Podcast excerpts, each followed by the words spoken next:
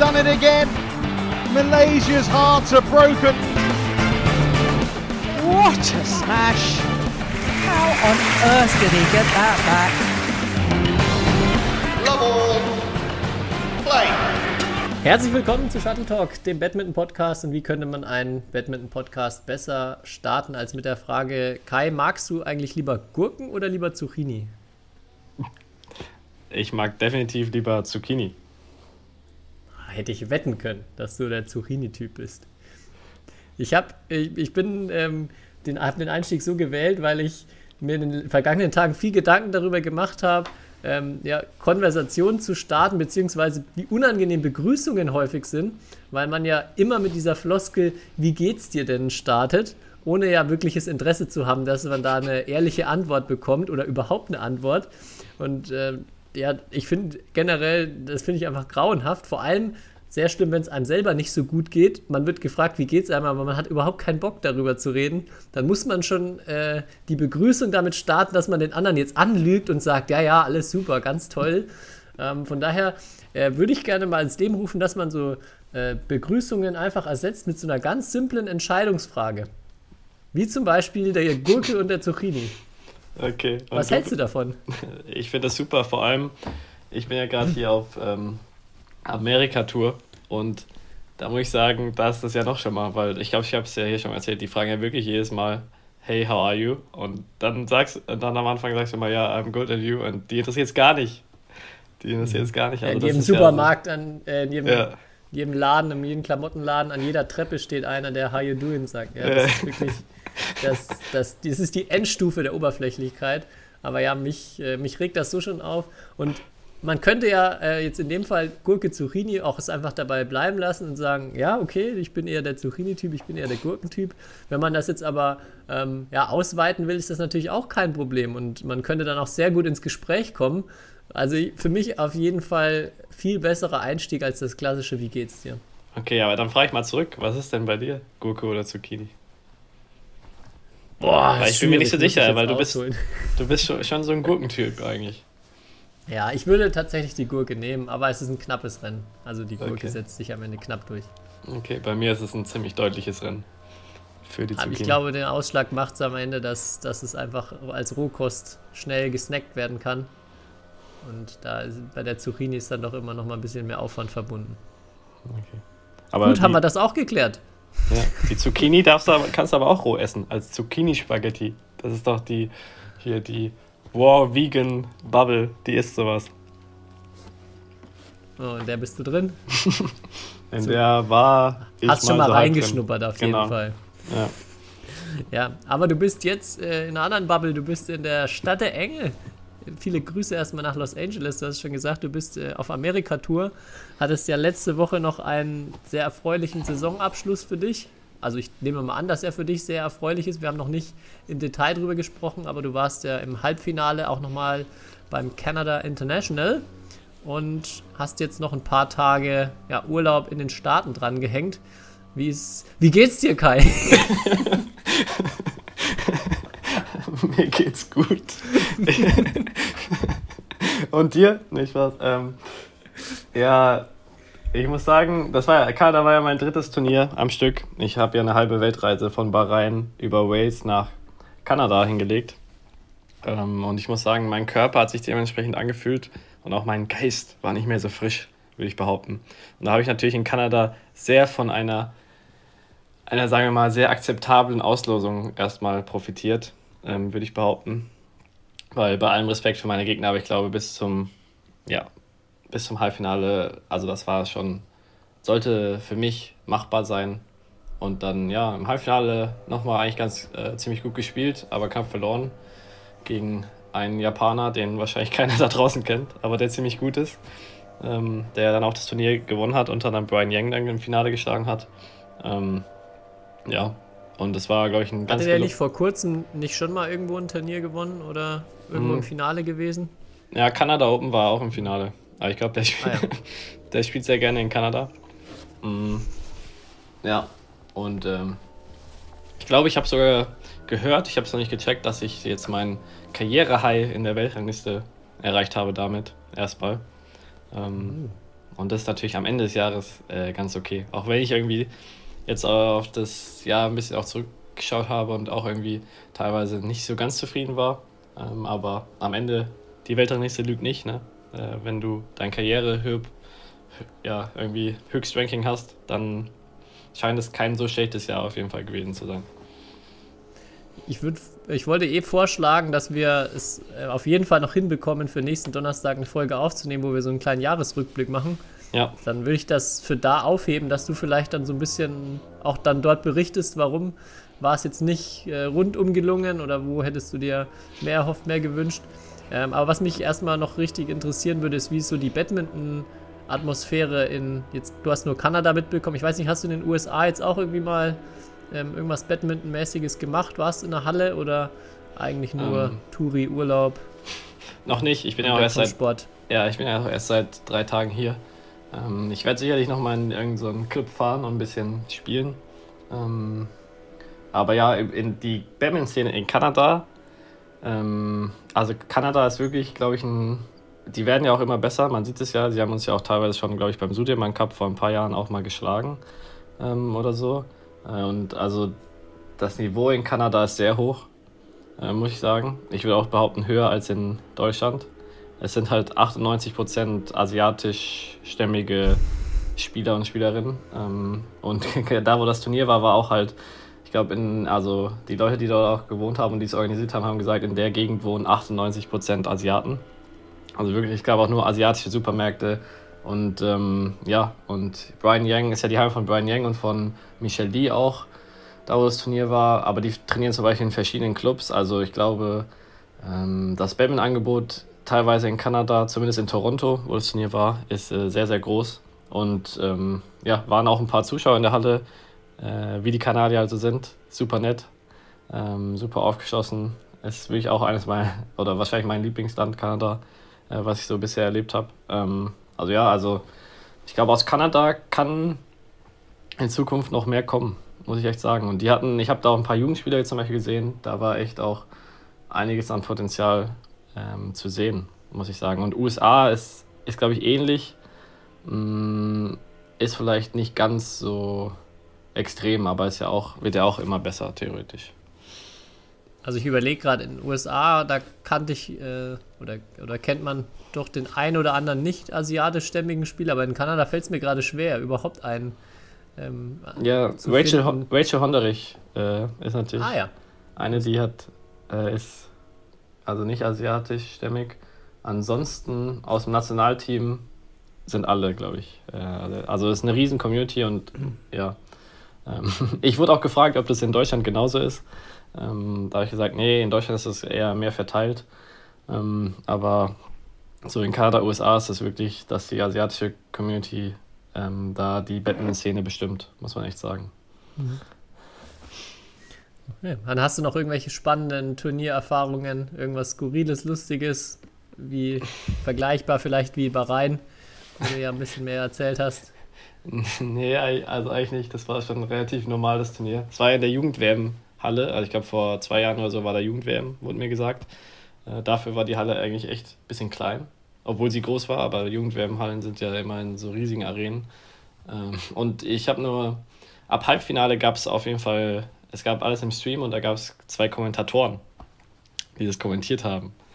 Und also wer Lust hat, sich dann nochmal die, die Spiele, zum Beispiel hat ja auch Brian Yang gegen Christo Popov gespielt im Halbfinale oder so, äh, die beiden Jungs haben schon sehr witzig und sehr kreativ äh, ähm, kommentiert. Zum Beispiel bei meinem Spiel ich, sind nur so Sätze gefallen wie, äh, das war ein Dirty Dancing Move oder so, als ich mal einen Drop gespielt habe. Hatten die Ahnung oder waren die wurden da halt mal hingesetzt vom Ausrichter, um ein bisschen was zu erzählen. Nee, nee, die hatten Ahnung. Ich glaube, einer von denen war auch ein relativ guter Spieler, selbst früher. Ähm, also die hatten schon Ahnung, aber die haben äh, versucht, sehr kreativ zu kommentieren. Noch kreativer als wir damals in, in Saarbrücken. Ähm, okay. Ja, und noch mehr mit dem hier, mit äh, in bildlicher Sprache. Ähm, aber okay. ja, es also war. Also braucht man das Video eigentlich gar nicht dazu. Kann man sich ja. auch als Podcast dann anhören, dein Spiel nochmal. Ja, es war, es war Entertainment, wie halt so vieles hier ist. Geil. In den USA und Kanada. Okay. Ja, wir haben noch andere Turniere gehabt in den letzten Wochen, bei denen du ausnahmsweise nicht dabei warst. Mhm. Unter anderem den World Tour Finals natürlich. Komisch. Ich denke, sollten wir auf jeden Fall drüber sprechen. Was war da los? Also, Nächstes Jahr. was machst du da in Kanada, wenn, wenn auch die World Tour Finals äh, stattfinden? Ähm, ja, hast du was davon verfolgt? Ich habe ich hab ein paar Statistiken auf jeden Fall rausgesucht. Oder ich würde dich fragen, ähm, es ist ja klar, Victor Oxen hat ja wieder gewonnen. Ähm, und er hat ja eine 51 zu 3 Bilanz ähm, dieses Jahr dann insgesamt gehabt. Äh, aber ich habe gesehen, die anderen Sieger waren jetzt auch alle gar nicht so schlecht, muss man sagen. In, äh, also es haben in fast allen Disziplinen, glaube ich, wirklich die Dominatoren des Jahres gewonnen, würde ich mal sagen. Außer im Herrendoppel. Viermal Da, die Weltmeister. ja, Im Herrendoppel hat unser guter alter Freund gewonnen. Da darf er, da darf er wirklich nochmal eine zweite Unterschrift geben, Ja. dem Sieg. Aber ja, die anderen, anderen Disziplinen alle durch die Weltmeister und Weltmeisterin gewonnen. Und wie du schon sagst, Axelsen, vor allem er hat ja ein Spiel sogar verloren, sonst hätte er ja auch 52 zu 2 schaffen können Mhm. dieses Ja. Jahr. Aber ich glaube, es ist nicht die beste Bilanz dieses Jahr, die man, die, die Spieler haben, oder? Das Mixed aus China wird wahrscheinlich noch ein bisschen besser sein. Ja, das haben die auch zwei Spiele verloren? Äh, auch drei Spiele verloren. Das Mix aus China hat tatsächlich vier Spiele verloren, aber dafür auch Oh. 57 gewonnen. Okay. Also die haben, Prozentual schon schlechter. ja, Axelsen hat 94% gewonnen, prozentual, und die haben 93% gewonnen. Also, äh, ja, shame on them. Äh, und dann das. Damendoppel, das chinesische Damendoppel hat, glaube ich, 87%, also die haben 50 zu 7, was jetzt, glaube ich, auch nicht so schlecht ist. Ähm, und das sind 87 Prozent. Und echt Yamaguchi, die hatte echt ein schwaches Jahr, weil die hat nur 38 zu 11. Äh, elf. Ich, also ich habe keine elf Spiele auf internationaler Bühne dieses Jahr verloren. Gut, du bist ja auch nicht in die Quali bei Bonn International reingekommen. ich habe es versucht, ja. Aber ja, auf jeden Fall krass, äh, dass ähm, Yamaguchi irgendwie gefühlt, also für mich zumindest, ich habe jetzt auch beim Turnier mehr wieder nur Highlights verfolgt, keine ganzen Spiele schauen können, aber irgendwie läuft sie für mich immer unter dem Radar und ich denke mir jedes Mal, ja, sie ist nicht die Favoritin für mich, aber ja, sie zeigt dann, dass, dass man das, äh, dass man sie definitiv auf dem Schirm haben sollte oder dass sie, ich weiß nicht, wahrscheinlich hat sie mittlerweile auch positive Bilanz gegen Tai Tzu Ying. Ist ja auch schon relativ viele, viele Spiele mal gewonnen. Ja, muss, muss ja gefühlt, ne? Aber gegen Taizwing hat sie 10 zu 10. Dafür hat sie zum Beispiel gegen Chen Yufei 16 zu 9. Äh, gegen An Seong 10 zu 5. Ähm, Also aber was spektakulär war, war der äh, eine Satzball von Yamaguchi. Ich weiß nicht, ob du den gesehen hast im äh, Halbfinale gegen Chen Yufei. Den sollte man sich auf jeden Fall nochmal angucken. Den habe ich gesehen, ja. Ja, was man so sieht immer, wie viel Yamaguchi zurückbekommt, ist einfach unglaublich. Also Ja. das, ähm, Ich, das passt vor allem gar nicht zu, zu, ihrer Emotion, also zu ihrer fehlenden Emotionalität irgendwie dazu. Also eine Spielerin, die sich so nach jedem Ball schmeißt und so viel reinlegt und dann am Ende vielleicht, wenn es hochkommt, mal einen Mundwinkel nach oben zieht, wenn sie Weltmeisterin wird. Das, ist, das macht das Ganze noch ein bisschen skurriler, finde ich. Ja, ich habe ihr Gruppenspiel tatsächlich gegen die Indonesierin Mariska Tunjung gesehen. Und da muss ich sagen, hat sie mich auch, also hat mich Yamaguchi ein bisschen, war ich genervt von ihr, weil das war auch so ein Spiel, die andere hatte im dritten Satz dann Krämpfe. Äh, und hat aber mega, also die echt Respekt an die Indonesien, die hat mega geil gespielt und konnte eigentlich gar nicht mehr laufen und hat, hat echt auch krasse Schläge ausgepackt und es waren echt noch geile Ballwechsel. Und das war irgendwie, also so von der einen Seite so völliges Drama und von der anderen Seite, also von Yamaguchi, dann so, ja, weiß nicht, äh, stand glaube ich 18, 17 dann auch im dritten, also es war mega knapp, aber die einfach so völlig emotionslos die ganze Zeit. Und dann hat sie halt zu 18 oder so gewonnen im dritten Satz.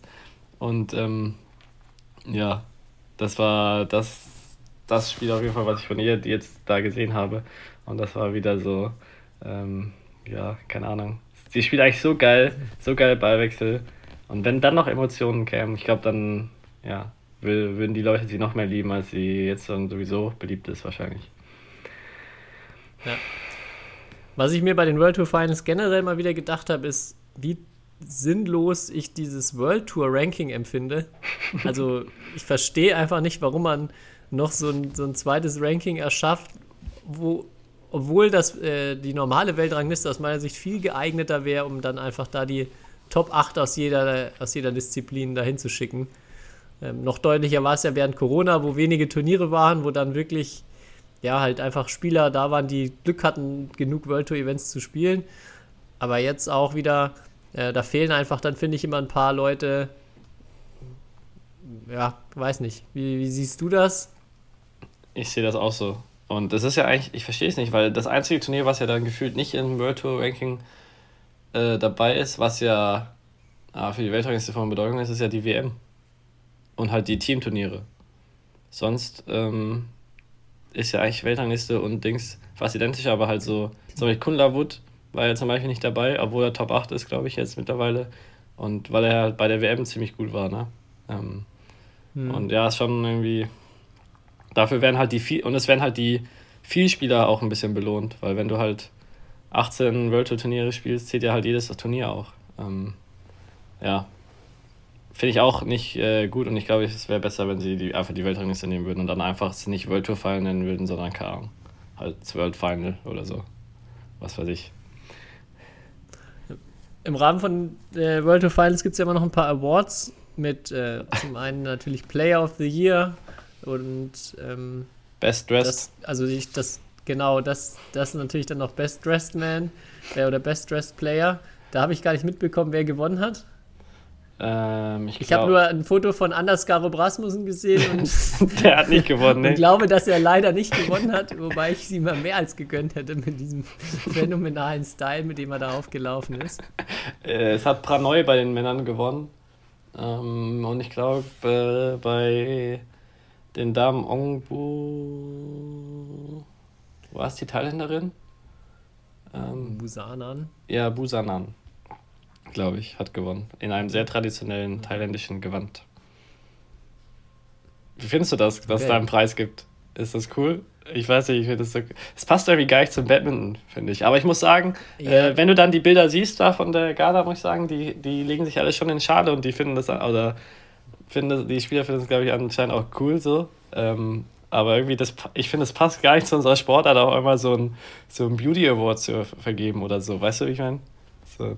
Ja, ich finde, äh, finde ich auch. Aber auf der anderen Seite denke ich mir, ich wünsche mir viel mehr Awards. Also ich finde, das ähm, ist was, auch zum Beispiel, man könnte ja, wie es in, in Wintersportarten ja auch ist, so einen, so einen Weltcup-Sieger machen, wo man einfach den Besten am Ende eines Kalenderjahres quasi auszeichnet und dann kriegt man auch irgendwie eine goldene ja. Kugel oder so. Ja. Ähm, also ich glaube, alles, alles sowas äh, hilft erstmal irgendwie dann auch wieder ein paar Geschichten zu erzählen und dann auch ähm, ja, so werden ja in anderen Sportarten dann auch immer viel Sportler verglichen, wo man natürlich sagen kann, macht das überhaupt Sinn, aber es ist erstmal irgendwie was, was Publicity erzeugt und irgendwie Gesprächsstoff äh, liefert. Von daher erstmal Awards finde ich total klasse. Ich habe gesehen, ähm, die NBA hat ja den, äh, den MVP Award verändert oder hat mhm. jetzt der MVP Award ist jetzt der Michael Jordan MVP Award und habe auch gesehen, wie viel Gedanken sie sich da in, äh, oder wie viel Gedanken da in diese Statue oder in diesen ähm, Pokal gesteckt wurden, der 23,6 Inches zum Beispiel hoch ist, um die 23 als Rückennummer und die sechs NBA-Titel von Michael Jordan zu symbolisieren. Und die Liste ist wirklich endlos, wie, äh, wie viel Gedanken sie sich da gemacht haben, muss man sich mal, muss man sich mal angucken. Also da ist es natürlich auch schon auf die Spitze getrieben. Aber ja, ich fände generell mehr Awards gut und ich habe gar nichts dagegen, dass da der Best Dressed Player ausgezeichnet wird bei den World Tour Finals. Mhm. Ja, was, also außer Best Dressed und der Spieler des Jahres in verschiedenen Kategorien. Unter anderem da herzlichen Glückwunsch an unser deutsches Paradoppel, die den Preis da genau. beim war bestes Para-Paar, glaube ich, ne? Ähm, haben mhm. sie äh, abgesandt. Ähm, Habe ich auch noch nie vorher passiert, dass jemand Deutsches da gewonnen hat. Ähm, also auf jeden Fall Respekt dafür. Aber sonst wird ja außer den Jahresawards, also so bester Spieler, wird ja nichts vergeben. Ne? Ähm genau. Was ich auch echt cool fände, wäre so ein Award, was es auch in vielen Sportarten gibt, für die am Sozial, also oh, ja. sozialer Projekte am aktivsten sind. Ähm, finde ich auch eigentlich eine, wäre eine coole Sache und würde sich ja auch eignen, um da sowas am Jahresende dann zu vergeben. Mhm. Ich weiß noch, auf Batman Europe-Ebene haben wir noch einen, einen Shot of the Year Award, also für den besten Ballwechsel oder für den besten Schlag. Ja, Ähm, das ist auch gut. Ja, ähm, das, den haben wir vor ein paar Jahren neu eingeführt, ähm, um halt auch mal Spieler zu ähm, ehren, die vielleicht nicht Victor Axelsen heißen. Ähm, oder halt irgendwie halt die. Können wir ja Standard- vielleicht nächste Woche, ne- nächste Woche auch noch einen raussuchen, den wir Mhm. dann als Link-Empfehlung rausgeben. Ähm, können wir Unser, machen. unser Ballwechsel 2022. Ja. Okay. Hast du noch was zu den World Tour Finals? Nee, eigentlich nicht. Äh, außer, dass ich gespannt bin, wann das nächste, Ba- ich will, wann das nächste Badminton-Turnier in China stattfinden wird. Weil das wurde ja schon wieder verlegt. Ich hoffe, irgendwann, irgendwann ist es so wieder soweit und wir gehen in das, ist ja nicht das Mutterland, aber irgendwie doch das Mutterland des Badminton. Die, die Grande Nation. Welches Turnier wurde verlegt? Also mit welchem eigentlich geplanten Datum? Ja, World Tour Final. War eigentlich für China geplant. Achso, ich, ich dachte, dass jetzt nochmal in den nächsten Monaten auch schon wieder weitere Dinge verschoben wurden. Nee, nee, nee. Ja, aber so wie es wirkt, würde ich jetzt erstmal tippen, dass das schon noch eine Zeit dauern kann, bis da Events stattfinden. Ja. Das stimmt. Ja, ansonsten gibt es noch ein Turnier äh, letzte Woche Malta. Ein ganz kleines Event, äh, wo aber Deutschland sehr erfolgreich war. Und ähm, ja, da auch nochmal einen herzlichen Glückwunsch an alle Deutschen. Ich glaube, Titel gab es fürs Mixed, Leona Michalski und Melik Burakadi. Mhm. Und, oh, jetzt hoffe ich, nicht vertue ich mich nicht, für das Herrendoppel Ja, Schlevogt Stuplich genau. und dann auch noch mehrere, mehrere zweite Plätze, auch im Damendoppel und im Damen-Einzel. Das ist Genau. richtig, oder? Antonia Schaller und nochmal Leona Michalski mit äh, Julia Meyer. Da kennt sich jemand aus. Das ist, Ja. glaube ich, alles Puh, korrekt. Glück gehabt. Also der Nachwuchs ähm, auch da auf Punktejagd bei den kleinen Events. Ähm, und ja, bin, hatten wir beim letzten Mal auch ein bisschen drüber gesprochen und erklärt, wie das so funktioniert. Also, dass man sich auch erstmal über die kleinen Turniere Punkte erarbeiten muss, um in die größeren reinzukommen. Und ähm, ja, auch hatten wir auch schon oft drüber gesprochen, einfach cool Turniere zu gewinnen. Mhm. Von daher ähm, immer eine bessere Nachricht, glaube ich, äh, ein Turniersieg auf einem Future Series als ein Viertelfinale bei irgendeinem Turnier darüber. Zumindest für uns, um darüber zu sprechen. Ja, und ich habe ewig, also bei mir hat es viele Jahre länger gedauert, bis ich bei irgendeinem Turnier äh, so weit gekommen bin, wie jetzt die ganzen Jungen da. Also ähm, ist auch nicht selbstverständlich, egal wie gut oder schlecht äh, Turniere besetzt sind, ähm, so ein Turnier zu gewinnen oder ins Finale zu kommen. Wäre unser gemeinsamer Doppelauftritt eigentlich dein erster Turniererfolg gewesen, Ja, wenn wir das gewonnen hätten damals? ja. oh, das ist natürlich, natürlich ärgerlich. Träumst du immer noch davon, Tobi? Oder? Manchmal. Ja, ich, ich warte auf das, äh, auf das Comeback. Revival. ja, Ja. stimmt. Also nochmal noch mal lassen wir uns in Mauritius den Titel nicht nehmen. Nee, das tun wir nicht. Aber mittlerweile wird es auch im Doppel, selbst bei exotischen Turnieren, ein bisschen schwieriger manchmal. Aber gehen wir einfach drei Monate ins Trainingslager und dann, dann läuft das. Genau. Okay. Ja, ich habe ähm, noch was anderes aufgeschnappt, wo ich, äh, wo, wo mich deine Meinung oder wo mich interessieren wird, ob du das für realistisch hältst. Und zwar vor ein paar Folgen hatte ich schon mal drüber gesprochen, dass Bear Grylls so Promi-Staffeln hat, wo er Prominente mit in die Wildnis nimmt. Und er hatte Roger Federer dabei. Also Roger Federer irgendwie in den Schweizer Alpen mit ihm ausgesetzt und dann müssen sie sich zurückkämpfen in die Zivilisation. Und da hat natürlich dann auch, unterhalten sie sich viel über Roger Federer und seine Karriere. Und dann ging es unter anderem auch über Schläger. Und dort meinte Roger Federer, dass er im Jahr 60 Schläger braucht. Also nicht gerissene, sondern wirklich 60 Schläger, wo ich mir, also wo ich wirklich erstaunt bin, weil ich kann mir nicht vorstellen, dass es im Badminton irgendjemanden gibt, der annähernd so viel Schläger braucht. Außer vielleicht, gut, Axelsen hat jetzt wahrscheinlich erstmal 10 in die Zuschauer geworfen nach jedem einzelnen Turniersieg dieses Jahr. Da kommt auch ein bisschen was zusammen. Aber 60 Schläger jedes Jahr, frage ich mich schon, was, also warum? Ja, Schläger, außer er bricht, ähm, hat er jetzt erstmal so richtig keine Verschleißerscheinungen, ne? Also mich Könnte man meinen. Also vielleicht, vielleicht ist es ja so, dass, dass ein Schläger schon dann irgendwie ein paar Prozente oder Mini oder Hundertstel Prozente ähm, schlechter wird. Ja. Wir Ich- merken das gar nicht. Ja, ich würde mal sagen, ähm, wenn Geld keine Rolle spielt, so wie bei Roger Federer, ich glaube, der hat einen ziemlich guten Ausrüstervertrag gehabt. Ähm, da würde ich sagen, macht das schon, also warum nicht? Also wenn, wenn das wirklich so ist, dass der Schläger irgendwie ein bisschen an, an äh, Power oder was weiß ich was verliert, dann, dann glaube ich, geht es halt auch einfach um Details. Und ich, ich kenne zumindest Spieler, die nicht 60 Schläger im Jahr verbrauchen, aber fast jede Woche ihre Schuhe wechseln zum Beispiel. Ähm, Ja. Also, Ja, aber hatte mich nur interessiert, ob du das für realistisch hältst. Ich habe erstmal 60 sehr für, für sehr viel empfunden. 60 Äh, halte dann hatte ich noch. nicht realistisch, Tobi, eigentlich. Das ist nicht der Durchschnitt. Okay. Ich habe 6 im Moment. Dann habe ich noch eine andere sehr gute Nachricht bekommen zu dem Thema äh, mit Verletzungen irgendwie noch zu Ende spielen. Oh. Und äh, hatten wir ja auch vor einigen Folgen, ob es da irgendwelche Geschichten von unseren Hörern und Hörerinnen gibt. Ähm, und eine Geschichte, die mir Björn Bannenberg zugeschickt hat, ähm, über Sebastian Hart, der ähm, äh, wie auch sonst für, für alle, die ihn kennen, mit einem Smash ein, Ball, äh, ein Spiel beendet hat. Also der Name ist Programm und äh, kann ich mich sehr gut mit identifizieren äh, mit dieser mit dieser Spielertypbeschreibung. Ähm, genau, er hat damit eine Regionalliga 1 als siegreich beendet, aber hat sich dann bei der Landung die Achillessehne gerissen. Boah. Also das ist natürlich äh, extrem bitter. Ähm, ich glaube, da wird der Regionalligasieg keineswegs irgendwie ein Trostpflaster gewesen sein. Aber ja, eine, zumindest eine skurrile Geschichte, die mich da erreicht hat. Hast du da noch irgendwas gehört oder ist dir noch mal was eingefallen bezüglich mit einer Verletzung zu Ende spielen? Mm, nee. Also ich habe äh, keine Nachrichten, glaube ich, bekommen. Ähm, aber ihr, glaube ich, natürlich noch gerne, oder könnt ihr da draußen noch gerne was zuschicken. Ähm, und auch sonst so, außer dass halt jetzt jemand irgendwie so halb humpelnd zu Ende gespielt hat, ähm, nicht wirklich was äh, Spezielles irgendwie noch äh, eingefallen.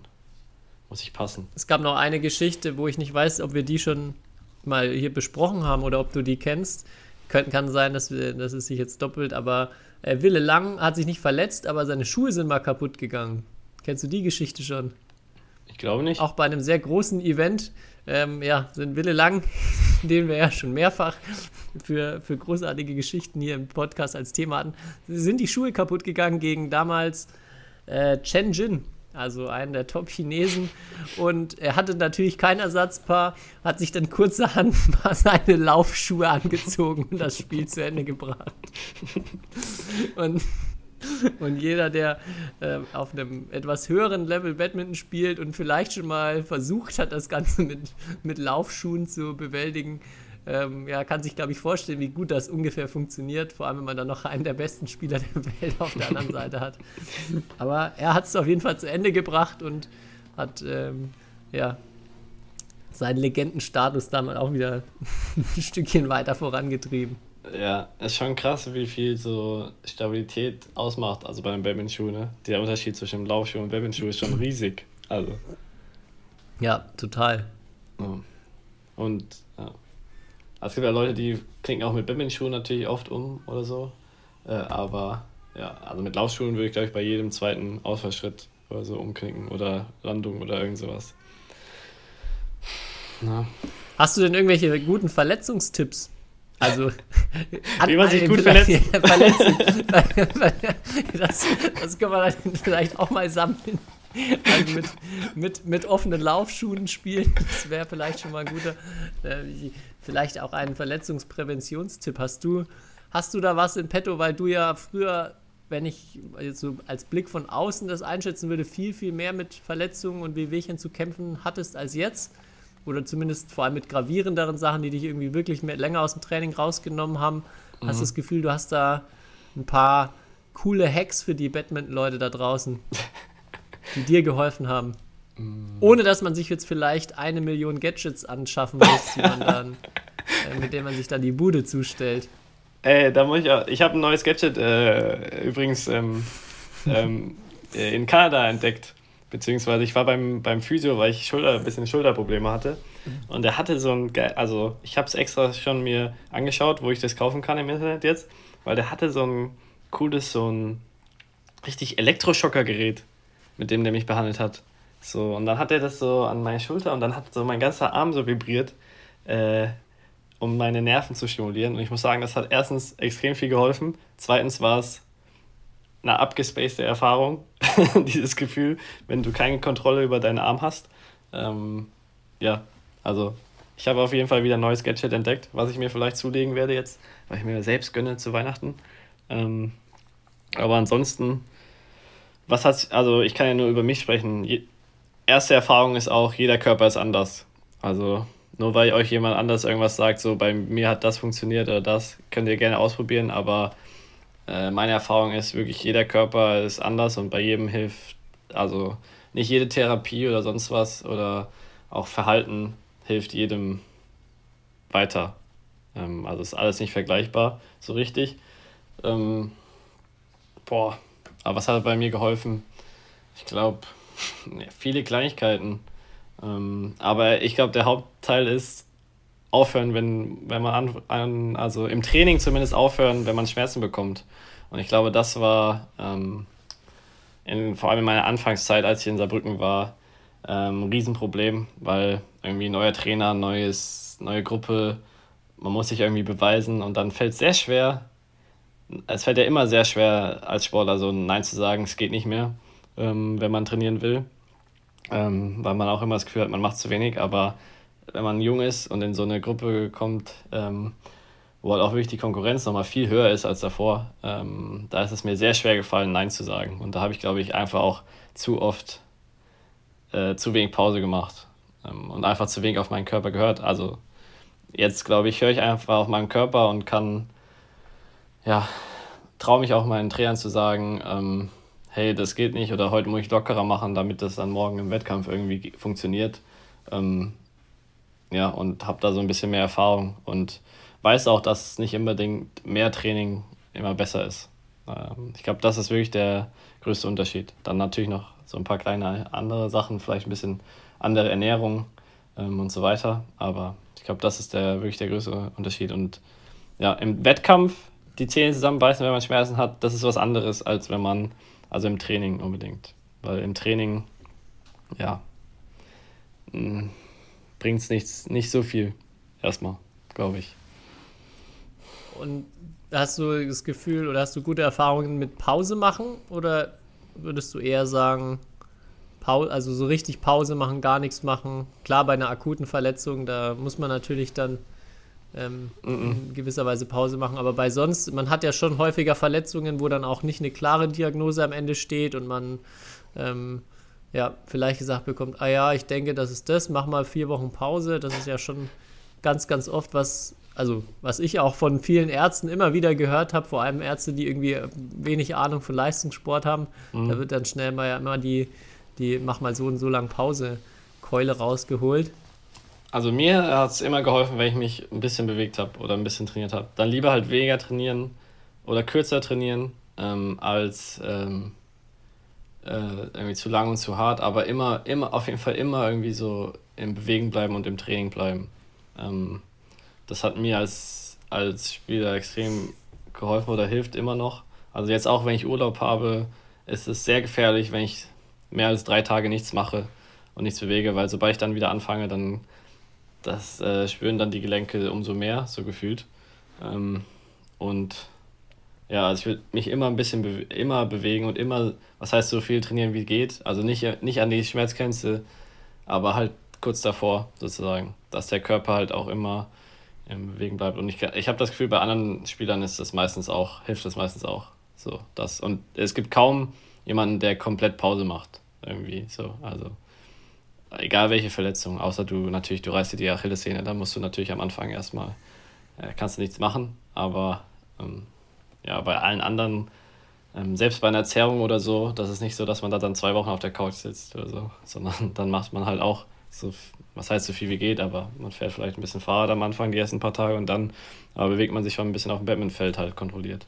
Ähm, ja, und das ist kontinu also deswegen würde ich auch sagen, kontinu kontinuierliches Training lieber einmal halt ein bisschen weniger und kürzer, dafür halt konstant als halt immer an, ans Maximum und dann äh, fünf Tage raus. Ähm, ich glaube, das ist, das ist grundsätzlich nicht. Und da, da hatte ich, oder da habe ich auch sehr viele erlebt, auch Leistungssportler, die teilweise so trainiert haben.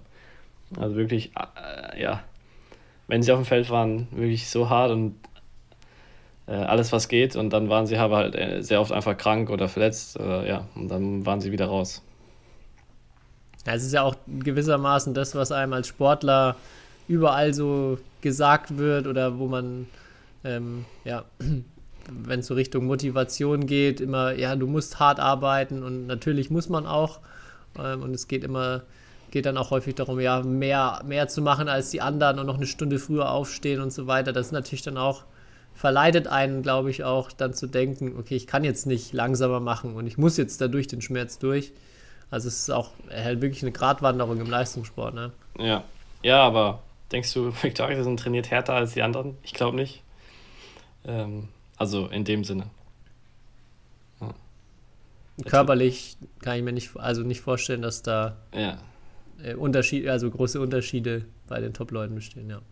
Ja, und ja, also körperlich und ja, Victor Heisen, der ist zum Beispiel jetzt in dem Fall, der ist ja so dominant, aber ist es, weil er körperlich einfach so viel stärker ist?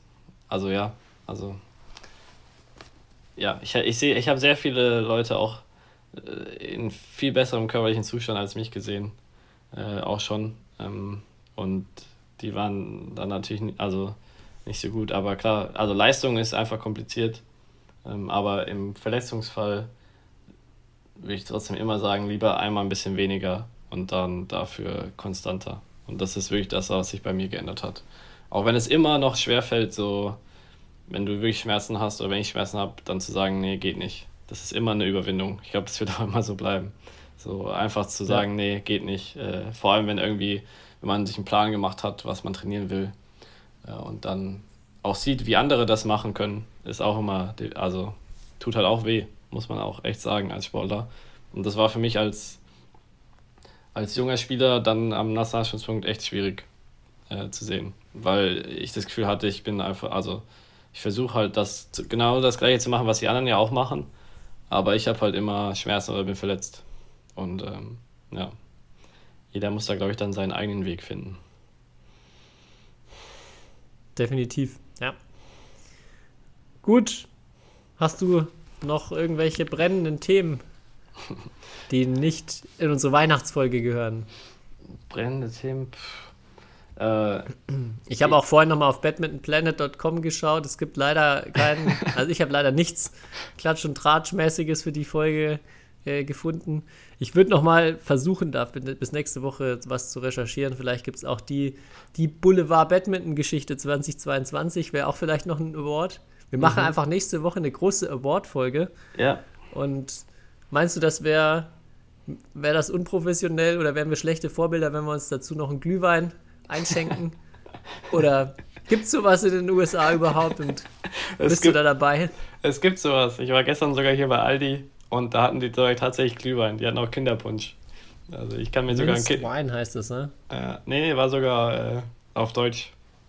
Hieß sogar. Oh, okay. It's Glühwein. Ähm, also das gibt's ja auch.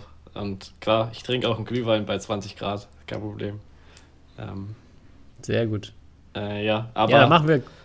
Machen wir das nächste Woche. Ja, vielleicht können die Leute noch ein paar Kategorievorschläge ähm, oder halt Nominierungsvorschläge ähm, an uns schicken. Ähm, das wäre cool. Irgendwelche auch kuriosen ähm, Sachen und vielleicht auch äh, ja, den Batman-Moment des Jahres, so euren persönlichen. Das würde mich auch interessieren, was für euch persönlich jetzt euer Batman-Moment des Jahres war. Also vielleicht, was ihr selbst erlebt habt, das wäre auch äh, vielleicht mal interessant, aber halt auch was äh, so ansonsten in der Batman-Welt, irgendein Spiel, irgendein Moment, irgendwas fällt euch da bestimmt ein. Ähm, dann erwähnen wir das, glaube ich, gerne nächste Woche definitiv. Also die Awards, dann werden wir noch ein kleines Fazit von unseren Jahren geben oder vielleicht ein paar Takeaways. Und ja, Glühwein. Perfekt.